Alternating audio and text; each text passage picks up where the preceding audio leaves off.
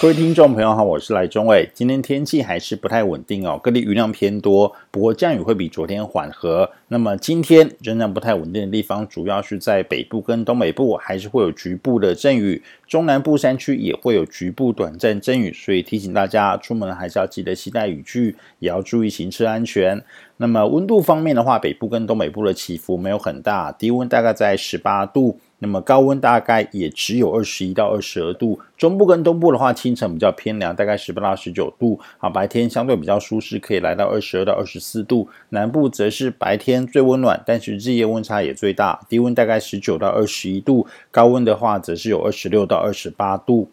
那么昨天我们台湾是受到雷伊台风的残留水汽影响，所以全台湾各地的云量都是偏多，有阵雨。那么今天是残留水汽东移了，我们台湾附近的水汽也会明显减少。但是在我们台湾的东北方海面还是有一个低压中心呢，为我们台湾带来东北风。所以在迎风面的北部跟东北部啊，因为有这个气流遇到地形抬升作用的影响，云量还是比较偏多，云层也比较偏厚，所以容易有这个阵雨。至于中南部跟东部的话，相对这个雨势比较缓和的地方啊，因为在我们台湾附近的这个。中高层大气还是比较潮湿，所以虽然雨势缓和了，但是还是都会有一些浅薄云系。那么天气是以多云到这个阴天的天气为主。那么明后两天的天气会比今天更稳定啊。不过北部云量还是比较偏多，东北部跟东部的话则是云多有雨的天气，中南部是有机会可以见到阳光。那么明天会更稳定的原因，主要是因为在我们台湾东北方的低气压在明天会逐渐的往东边移动哦，远离台湾，所以我们台湾附近的东北风也会减弱，